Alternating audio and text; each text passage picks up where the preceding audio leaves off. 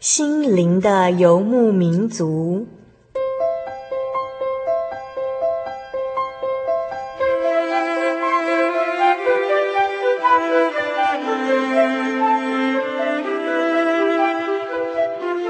在这个谁都不管谁的后现代社会里，每个人的心灵都是游牧民族。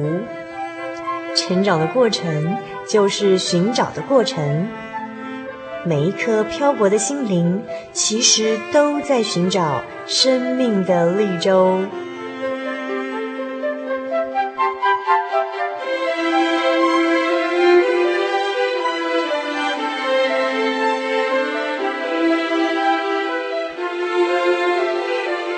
本节目由真耶稣教会台湾总会制作，欢迎收听。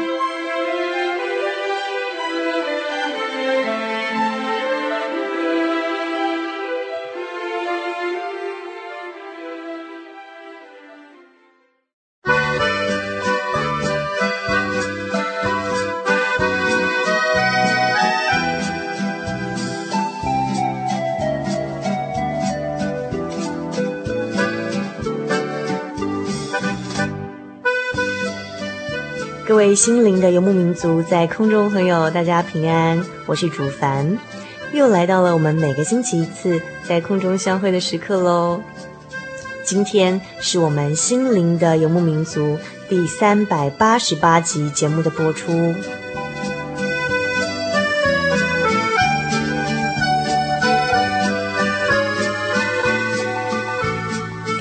节目的一开始，主凡先来跟大家分享一个小故事。就是在中国明朝的末年呢，有个名叫做谭谦的史学家，他经过二十多年呕心沥血的写作啊，终于完成了一部巨著，就是《明朝编年史·国阙》。那么，呃，谭谦的喜悦是可想而知的喽。可是啊，他并没有高兴多久，就突然发生了一件很不幸的事情。在有一天的夜里呢，小偷进到他家的偷东西呀，看到家徒四壁，没有东西可以偷，以为锁在竹箱里头的《国阙》原稿是个值钱的东西，就把这个箱子给偷走了。所以呢，这些稿子啊，从此之后就再也没有下落了。二十多年的心血，在一夕之间化为乌有，这样的事情对任何来说啊，都是致命的打击。对于年过六十、两鬓都已经开始花白的谭谦来说呢，更是一个无情的打击了。可是谭谦呢，他并不气馁，他再次的鼓起勇气撰写这部史书。那么在呃经过了另外一个十年的奋斗之后啊，又一部《国阙》重新诞生了。那这次新的国阙呢，跟旧的国阙不一样。新写的国阙总共有一百零四卷，五百万字，内容比原先的那一部还要更详实精彩，也让谭谦呢从此而留名青史，永垂不朽。在我们人生面对重大的打击的时候呢，你可以有两种态度，一种是终身遗憾。一种是重新来过，你要选择哪一种呢？哥林多后书第四章第八节里头说到：“我们四面受敌，却不被困住；心里作难，却不致失望。”为什么在四面受敌、心里作难的时候呢，却不会被困住，甚至不至于失望呢？亲爱的新的游牧民族朋友，嗯，您是否会常常觉得自己很倒霉，人生很不顺遂，觉得老天总是跟你作对呢？其实啊，一个人的生活要有那种啊、平安感、喜乐感，并不是要等到啊、呃、我们变成了像王永庆的儿子，或者是变成像张忠谋啊、许文龙啊，像他们事业这么成功之后，才会感受到人生的满足感跟丰富感哦。而是呢，在你的心里头一念之间的改变，马上呢就能领受到喜乐人生的秘诀。可是啊，非常可惜的。是这个世界上呢，最难掌控的东西，就是你自己的心。然而，全能的天赋呢，有能力为我们换一颗心，换一颗感恩的心、知足的心。哎，马上的人生就完全不一样喽！只要你愿意敞开你的心门，迎接主耶稣到你的心里头。稍后在我们生活咖啡馆的单元里头，我们就要以《王牌天神》这部电影来和我们的听众朋友们一起来谈心哦，请不要错过稍后精彩的节目内容。我们先来欣赏一首王志雷所演唱的《给我换颗心》。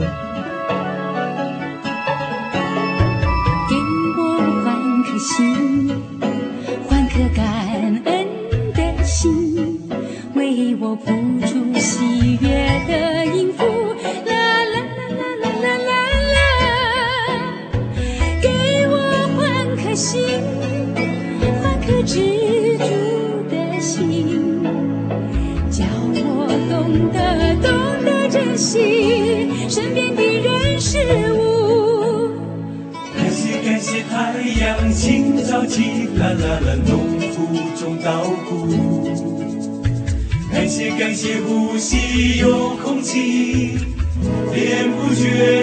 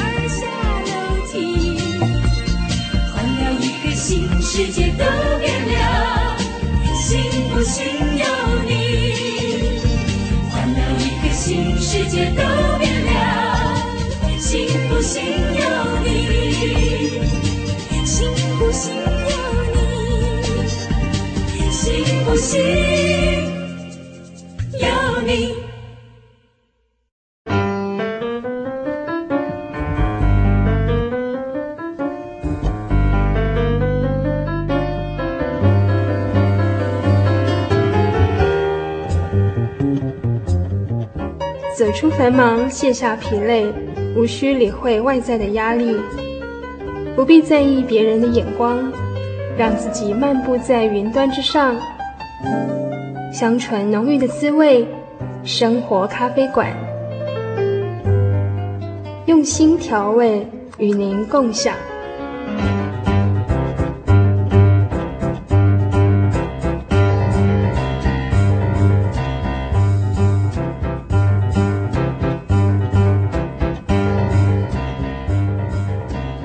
位幸运的游牧民族，在空中朋友，大家好，我是主凡。我们现在要进行的呢是生活咖啡馆的单元。那么今天在生活咖啡馆的单元里头呢，我们要用电影来跟听众朋友们来谈心。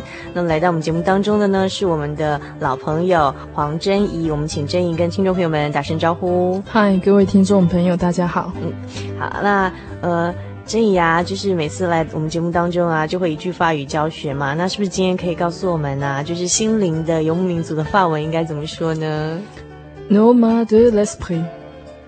嗯，Nomade de l'esprit。Nomade de l'esprit。后面要有个没有特，没有特。Nomade de l'esprit。l'esprit 就是 spiritual。嗯，nomade 就是那个游牧民族。对，所以幸运的游牧民族就是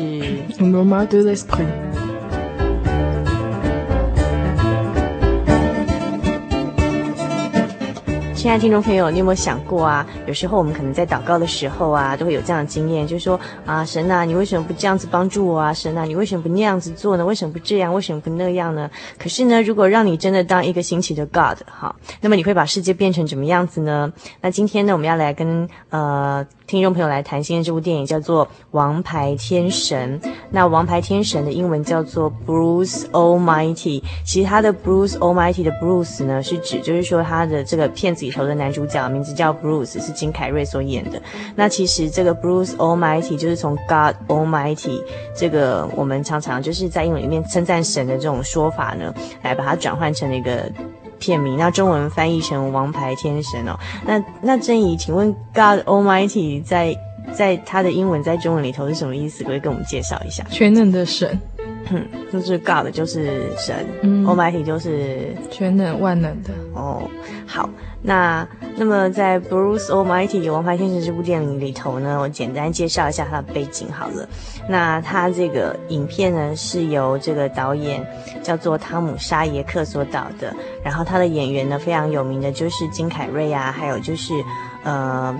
摩根·费里曼还有珍妮佛·安妮斯顿他们所主演的。那关于这个影片的这个发生的地点呢、啊，是发生在呃美国纽约州的水牛城。那在这个地点里面发生的这个呃电影的剧情，那请珍妮帮我们介绍一下它的剧情大纲好吗？嗯哼，啊、呃，故事开始呢，故事的主人翁就叫布鲁斯，布鲁斯，布鲁斯他本身是的职业是呃电视台的采访员。好。然后他常常去采访的都是一些比较温馨、好笑的一些生活类的新闻，嗯、但是他最大的梦想呢，就是希望有一天能够坐在主播台前面，嗯、当一个非常帅气的 主播。比如说像呃，我们很知名的李四端啊，还有现在很红的这个。年轻的女主播侯佩岑啊，这样子的，对，感觉很风光哈，也是很多人梦想的那个哈。对，所以 Bruce 他最大的梦想就是想坐在那个上面，然后播报新闻。可是天不从人愿，他就跟了呃跟这个主播台的位置就是呃错失，然后他就很很沮丧。那其实。他那时候也是闹闹了一些笑话啦，他没有办法平复他的心情，然后就开始怪罪呃神啊，怪罪人啊，说为什么诸事不顺，为什么他不能坐上那个主播台，然后于是呢，嗯，因为他一直怪，一直怪，一直怪，怪天怪地，然后就是不怪自己，对，然后连走路自己不小心踩到地上的水也要生气，那就那时候他就。呃，接到了一个很奇怪的扣机电话号码，请他回拨过去。结果他就去了，他就回拨，然后去了那个地方。结果在那个空空荡荡的大楼里面，他遇到了神，嗯，这个角色，嗯，好，那个这个神呢，就跟跟他说，呃，你竟然好觉得呃我做的不够好，好让你觉得很不顺利，那就让当神，给你神的能力。所以他就，他就好，他还是半信半疑。其实他是不相信，就离开那个大楼，就真的就，他就变得很有很 powerful，就很有能力。好，然后也可以叫狗狗，狗狗站着去尿尿。对，然后可以，而且是站在马桶前面上厕所这样。嗯，对，因为他那个看报纸这样，因为那个狗狗都会随便乱尿尿啊，嗯、都会到沙发，所以他就直接命令他过去。然后还有。他也，当然，他也顺势整了那个抢了他位置的那个男主播，嗯嗯，对，让他在主播台前面出糗，嗯，对，然后也就一步步的，他的愿望都很像达到。结果在那个时候呢，他就因为他是神啊，就他的耳朵就会听到代班的神啊，对，代班的神，他就会听到很多很多的声音，俄语，很多俄语在他的那个。他都听得到这样子，然后他整天就就很烦。原来那些声音呢，就是很多很多的人在向神祷告，然后他都听得到。然后他为了要解决这些声音，不要再呃干扰他，他就必须要对这些声音祷告的声音做做一些回复。好，然后后来他就发明了最快的回复方式，就是用电脑来处理。对，然后结果呢，其中呢，大部分人需想要的呢，都是不外乎就是金钱呐、啊，然后让自己更好啦。然后他就哦答应很多人的的需求。就是让大家都中了乐乐透，然后他觉得一封封回太累，他就干脆直接群组回信，全部就是 say yes，对对，就回复 yes，然后给大家这样，就成全所有人，大家的每个心愿。对，结果这个城市有没有变更好呢？没有，整个城市就疯狂了，就乱了起来了，因为很多很多人中了乐透乐透的头奖，结果只只有一点点钱啊，因为所有的人都只中了乐透，然后后来他就看了这眼前的混乱啊。不知道怎么办，好，他就后悔了，后悔觉得说应该后悔自己呃做神，然后又后悔说呃答应他们。那那个时候呢，其实他一直有一个爱他的一个女朋友，就是那个珍妮佛，他所演的这个角色，他一直爱着他，包含他 Bruce 在。剧中，呃，还没有当神之前的时候，他很多的抱怨，这个珍妮佛呢，他都，嗯，默默的忍受他，然后给他鼓励，可是他还是一直不能回头。那，呃，在他当神的这段时间呢，其实他也忽略了珍妮佛的心情，然后珍妮佛他决定不要再爱这个。不懂得感恩的人，啊、不懂得感恩又自私哈，只顾到自己感受的人，这样对。然后珍妮佛她也很难过啊。哦，其实是他那时候已经决定不要跟那个，就是他女朋友已经决定不要跟他在一起，因为觉得他太自私了，就是只有顾虑到他自己这样子。后来是他的姐姐跑来跟金凯瑞说：“你都不晓得他是怎么样的，一直在不断的为你祷告，你都不晓得。”嗯。然后，所以金凯瑞才突然的。醒悟说哈，他有祷告哦，我代班当神的这段时间怎么都没没听到他祷告，然后他就赶快打开他的电脑，然后才发现他真的做了好多的祷告，然后正在看他的这些祷告词的时候，发现又一封新的祷告信进来，就是他女朋友正在异地哈，另外一个地方正在为他祷告，所以他就进入那个情境，可以听到他女朋友为他祷告的声音这样子。嗯，因为他的他的女朋友的祷告其实都是。就是希望他能够改变，嗯，觉得他那时候就看到自己的原来这么丑陋，然后不知足的这个心，然后，然后就觉得自己很、很、很、很、很坏，嗯、然后、嗯、那时候他就在路上，然后做了很。大声的忏悔的祷告嘛，哦，因为他女朋友的祷告感动了他，这样子，嗯、他不晓得原来他女朋友在背后都一直不断的为他祷告，这样。对，结果呢，在那个当头呢，这个剧情应该要达到高点了，结果他就被一台车 撞上。对啊，然后撞了之后呢，他当然，然后他就回又又又跟那个神见面啊。嗯，那他想说，哎，我是不是已经死了？灵魂怎么又见到你了？这样，嗯，对啊，嗯，那那个神带跟他说，你怎么可以在这个路中央中央祷告啊？嗯，然后，当他醒来的时候呢，他就看到这个珍妮佛就回到他身边，然后照顾他，嗯、对，然后等到他呃这个身上的伤都好了之后呢，他就回去做很称职的原来他在做的工作，嗯哼，就是一个新闻的。采访员，然后他采访的还是以前那种温馨的、有趣的这种，好像一般觉得不是很重要的新闻，可是呢，却带给大家欢笑、温暖的那种小新闻，这样。对。然后跟他女朋友关系也复合了嘛，哈、嗯哼，嗯哼，这样，因为他发现自己很自私，所以他就改变这样子。对。然后他女朋友也重新接纳了他，这样子。嗯、对。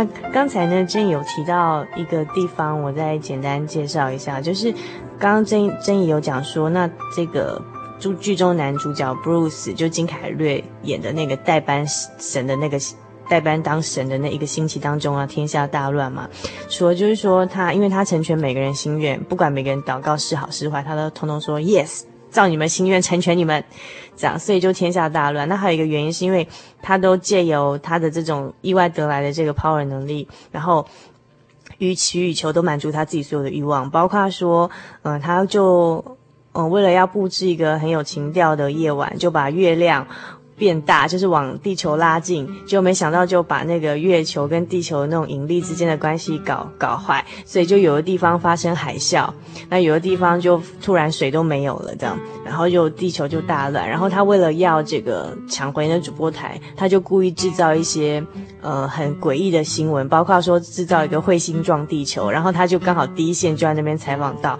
然后就变成很红的一个呃独家新闻的记者这样子。那所以就是因为他就是都是满足自己的欲望啊，然后又靠着他的权力不知节制，就把世界搞得大乱这样。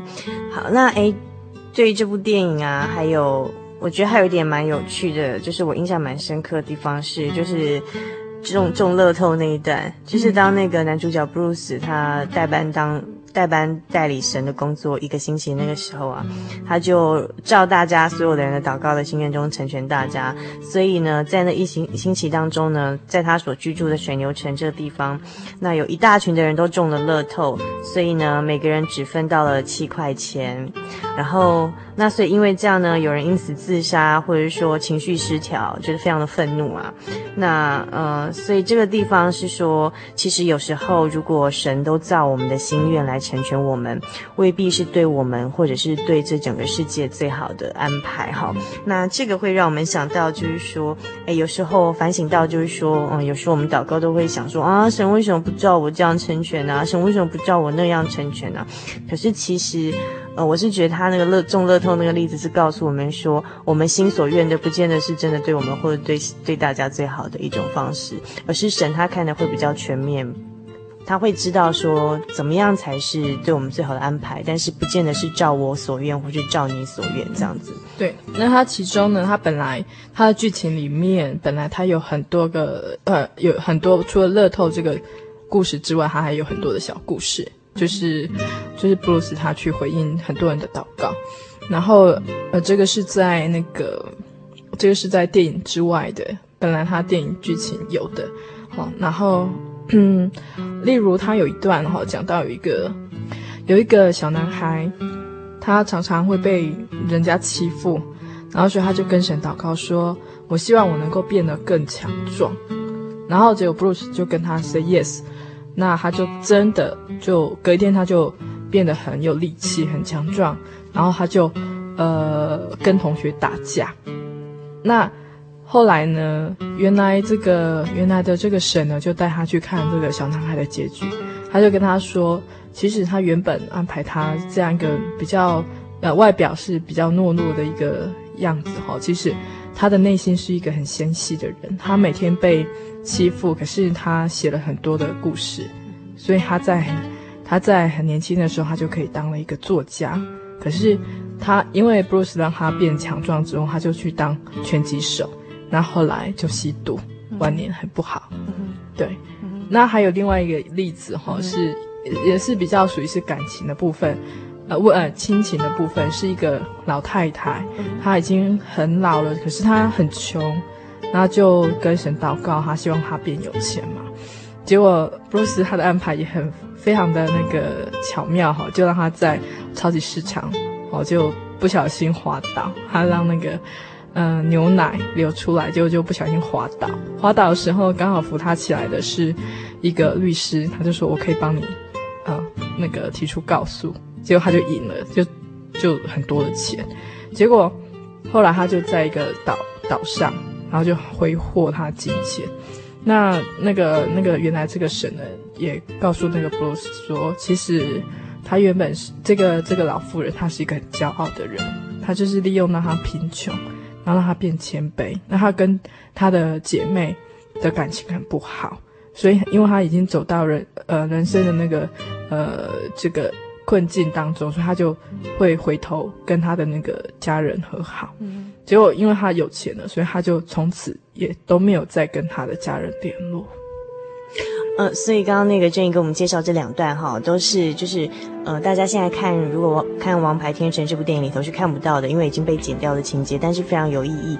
一段就是这个，嗯、呃，布鲁斯男主角布鲁斯他得到这个神的权权力代办一个星期的时候呢，然后他就听到一个小男生的祷告嘛。那因为那小男生就是承受弱常被同学欺负啊，所以就是他就给他变得很强壮很 power 这样。结果没想到这个小男孩变呃强壮之后，他反过来欺负其他的男生。结果没想到正牌的这个神 God 就出现了，告诉 Bruce 说：“我本来是安排这个小男生将来是要做个作家的。那他少年的这种受苦的经历，其实会激发他很多那种创作灵感的。结果呢，你把我的计划给毁掉这样。那刚刚郑正义跟我们讲另外一个例子，也是电影中被剪掉的，就是说有一个很贫穷的呃老老妇人，那这个老妇人呢？”嗯，他希望很有钱，就布鲁斯也成全他，就没想到他这个老妇人有钱之后，就是挥霍他的金钱嘛，然后变成那种其实不是很好的一种生活态度。但是呢，后来这个。正牌的神出现，又告诉布鲁斯说：“其实因为这个老妇人非常骄傲，所以我是希望借由贫穷练掉她的这些骄傲的性情，让她能够谦卑下来。结果呢，这样的计划也被毁掉了。这样子也 也是因为，就是布鲁斯他用我们人眼睛所见的，就是哎，我们眼睛所要看的好的东西，就赏赐给这些人。但其实不是真的对这些人最好的一种方式哦。那其实，呃，真的怎么样的祷告？”会是比较理想的呢？那这就让我们想到主耶稣的祷告喽。嗯哼，嗯，就是神他道成肉身，然后降生在世上，然后成为人子耶稣。那他耶稣呢？他就是跟我们一样，也是带着肉体，所以他也有软弱的一面。嗯、那在克西马尼园的祷告，嗯、呃，在马太福音二十六章的三十九节哈。他也是这样祷告说：“我父啊，倘若可行，求你叫这杯离开我。然而不要照我的意思，只要照你的意思。”，他，但他第二次哈又是祷告，在四十二节还是说：“我父啊，这杯若不能离开我，必要我喝，就愿你的旨意成全。”对，嗯，所以刚才那个呃，郑怡帮我们讲的这段经节的剧情故事，是发生在就是说呃，耶稣他受难的之前的，在克西马尼的祷告。那那时候他知道他自己即将，因为他虽然带着呃在世的时候带着肉身有人的软弱，但是他其实也是呃神神道成肉身，所以他其实也有呃神的那种能力。他知道说呃他即将会受死这样子，所以呢，呃。那个时候，他他知道他即将会钉上十字架受死，所以呢，以人的软软弱来讲，会觉得这个未知的这个要即将面临的这个苦难实在太大，他他觉得他没有办法承受，所以他也就祷告。交托给神，他这样的软弱，所以他在祷告中先跟神讲说：“如果可以的话，叫这杯离开我。”意思就是说，可以的话，不要让这么苦的事情临到我的身上。但是他随后又接着说：“但是照你的意思，不要照我的意思。”那也就是说，耶稣给我们示范，就是祷告最好的方式是说，我们会有我们的软弱跟我们的心意，我们可以把我们这样的软弱跟心意向神倾吐。但是呢，我们同时呢，神不是我们的奴隶，神是我们的主人，所以我们同时要。但我们也相信说，神对我们的安排会是最好的，所以我们同时也跟神祷告说：然而呢，照神你的意思成全，不要照我们的意思来成全。那这是主耶稣他亲自示范祷告。所以呢，当后来呢，这个神有没有造这个耶稣那时候带着肉体软弱时候的祷告说，就真的不让他钉死十字架上呢？嗯、让他就是脱离那个受死的这个受难的苦苦海呢？嗯，如果真的这样成全的话，那全世界的人就没有办法得到。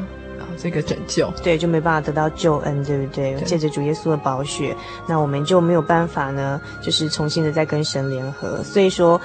那时候耶稣也说照神的意思成全，所以神原来只是借着这短暂的耶稣的受苦，但是要成就更大的造福更多的人。所以呢，我们在这个时间呢，先来进一段音乐，我们来欣赏一首叫做《主必预备》的诗歌。那它的歌词是这样说的：或这样或那样，主必有预备，未必依我心意，也不依你心意。主自有好旨意，他必有预备。我们一起来欣赏这首《主必预备》。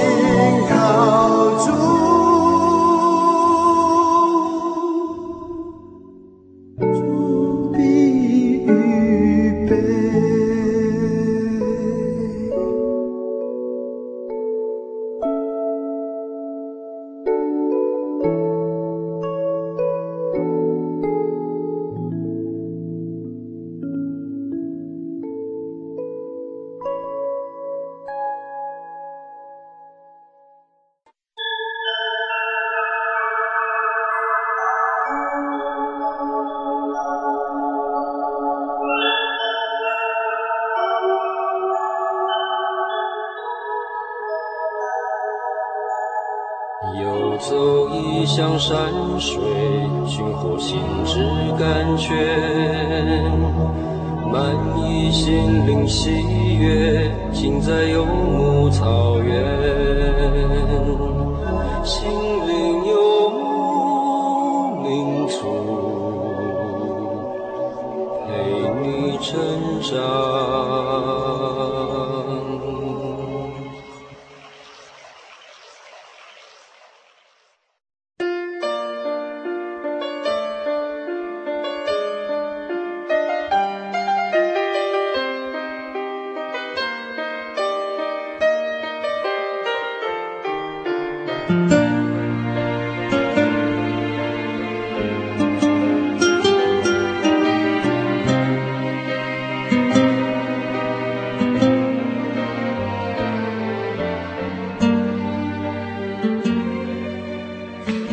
现在收听的是《心灵的游牧民族》，我是主凡。我们现在进行的是生活咖啡馆的单元。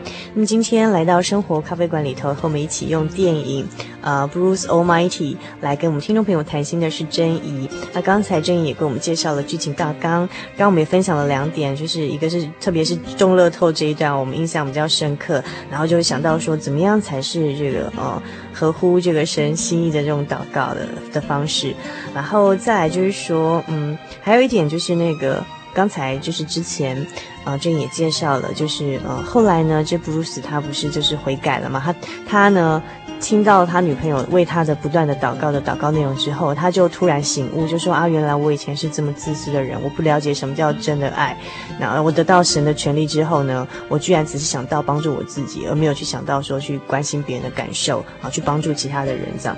那后来他就当场悔改，然后他悔改的时候呢，他就跟神认错，然后就跪在在下雨天里头、夜晚里头跪在马路上。结果在这个时候呢，那。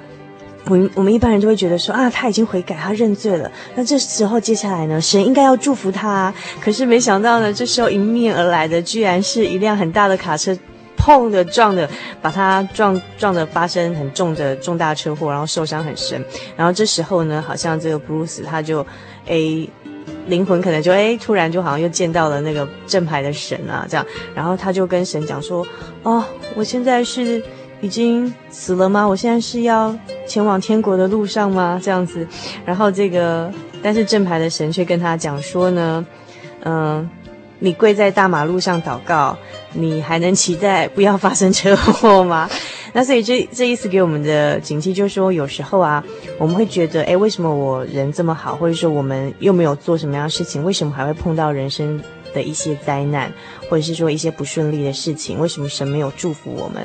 这段电影的情节就是给我们一点小小的提醒啊，就是说，嗯，遇到这种人生患难的时候，有时候不要想说好像是神故意要让我们遭受这个患难，有时候可能是我们自己人为的方式哦，因为没有注意到一些事情。那有时候真的可能是遇到那种不可预期的人生的灾难。那这个时候呢，我们嗯，这段这个电影中的剧情又给我们很好的一个提示啊，就是说，呃，他虽然发生车祸，然后。受了重伤而进到医院里头，但是却是因为这样，本来已经他的女朋友已经放弃他，决定要放弃这段感情的，但是却因为他听到他车祸的消息，又赶到医院来照顾他。那因为照顾他这段时间呢，两个人又重新的，好像嗯，又重新的呃培养了感情，然后。Bruce 他也会改，然后放弃他以前那种自私啊、怨天尤人的性格，这样子，然后两个人的感情更成熟。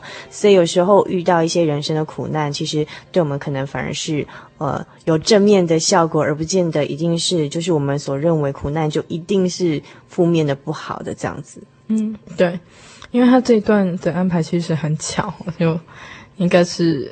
应该是应该会觉得他那个嗯祷告啊，就啊我就是我不对啊什么的，很很感人，应该就是一个很快乐的那种大逆转改变哈。那可是却发生这样的一个意外哈，然后就会让人哈男主角就这样死了吗？太奇怪了。对呀、啊，怎么他才悔改？应该是要受到祝福，就怎么突然发生车祸这样、嗯？对，应该就回去跟那个女朋友就好嘛哈。对啊。对，可是。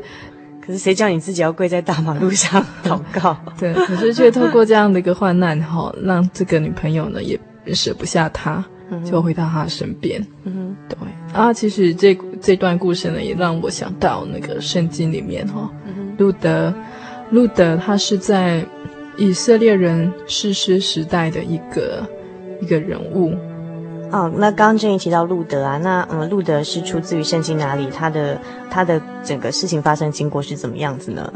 嗯，他是在记载在路呃旧约圣经的路德记里面。嗯哼，嗯哼，对，那路德她本身不是犹太人，她本身是一个外邦女子。嗯哼，嗯哼，对，然后她跟她的婆婆呃拿尔米，嗯哼，他们两个人呢都是嗯、呃、都是寡妇，对，都是寡妇。嗯哼，对，那其实他们本来是住居住在。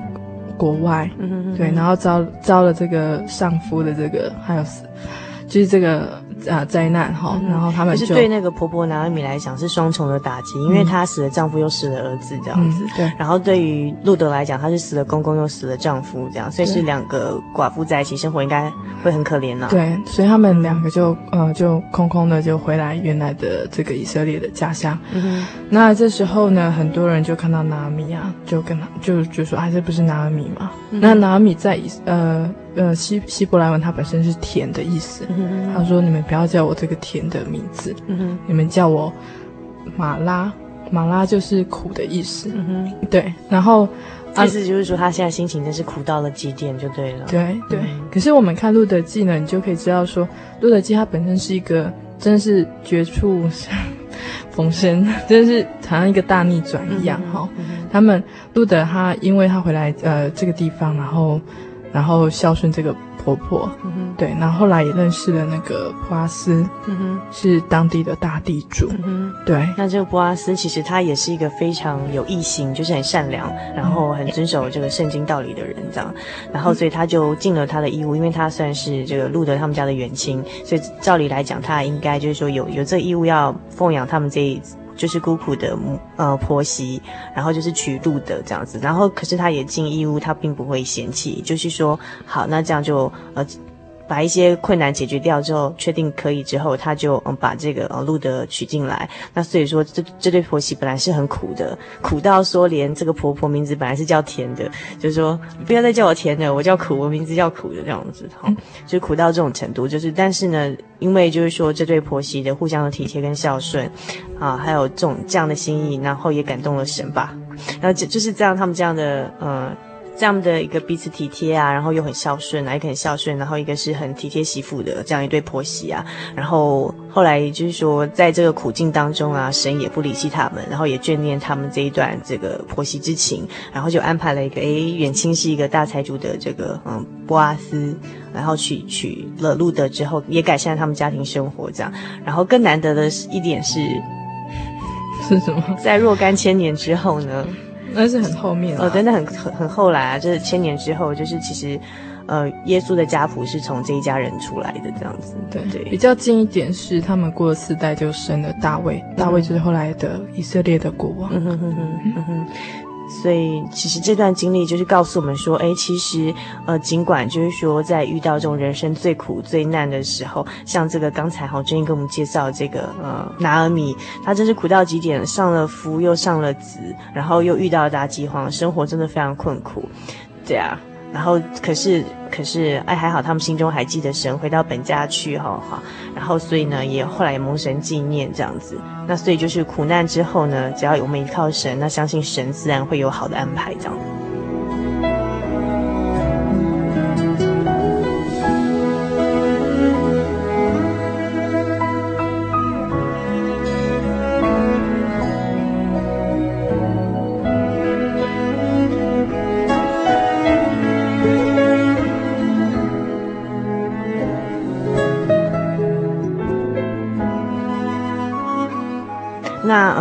因为时间的关系呢，那嗯，这部电影不能跟大家讲太久啊。那呃，《王牌天神》这部电影啊，给珍妮还有什么样的一些联想呢？那我就用一节圣经节跟大家一起做分享，在《传道书》第七章的十四节里面说到：“遇亨通的日子，你当喜乐；遭患难的日子，你当思想。”嗯。刚才正义所引的这个经节也是主凡借着《王牌天神》这部电影，想跟大家哎分享一点，就是说，呃，其实剧中的这个男主角，在他真的醒悟之前，他觉得他人生是非常悲惨、非常倒霉的，对不对？他觉得神对不起他，人对不起他，然后到处怨天尤人，然后通通都是别人的错，都是神的错，不是他的错。可是当那天他呃，他的女朋友的祷告感动了他，然后他悔改之后，他发现就是说，诶。绝处逢生，真的是心情转变，什么事情都是顺利的。其实有时候我们遇到人生的困境，常常很多也是我们想法哈，人的想法跟态度。当我们想法跟态度转变之后，其实呃，也许启慧的人生本来可能是苦的，后来可能就会变成甜的。那就像保罗他曾经自己说过，他在。经过这种很很比较困难的时候，他体会到的道理就是说，诶，不论是在丰富的时候，或是饱足的时候，或是饥饿的时候，有余的时候，还是缺乏的时候，不管怎么样，随时随在，他都得到了一个喜乐的秘诀，就是靠主喜乐哈。那这是我们呃跟今天借由《王牌天神》这部电影跟大家分享的，人生虽然不能尽如人意，但是在遭患难的时候，刚刚正义跟我们讲那个经节是《传道书》七章十四节。与亨通的日子，你当喜乐；遭患难的日子，你当思想。嗯哼。然后在患难的时候，除了思想之外，那么我们如果心中有神，靠着神的给我们加添给我们的力量，我们随时随在都能得到这个喜乐的秘诀，就是靠主喜乐。那今天非常谢谢正义到我们节目当中来。万事都能做，我犹豫，我缺乏，我已得着秘诀了。力量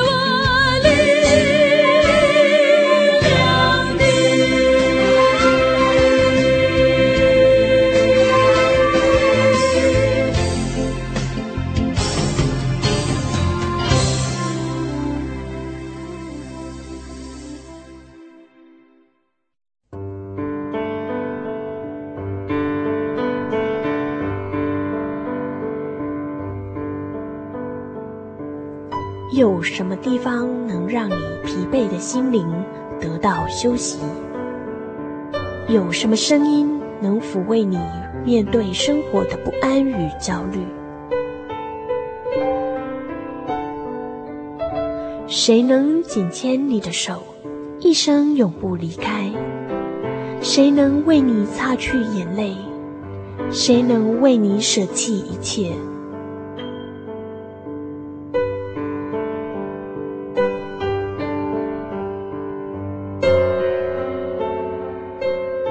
稣基督正等着您，等候您回到他的身旁，再次与他相认。欢迎您至各地真耶稣教会，让我们的疲惫与不安在他怀中得到安歇。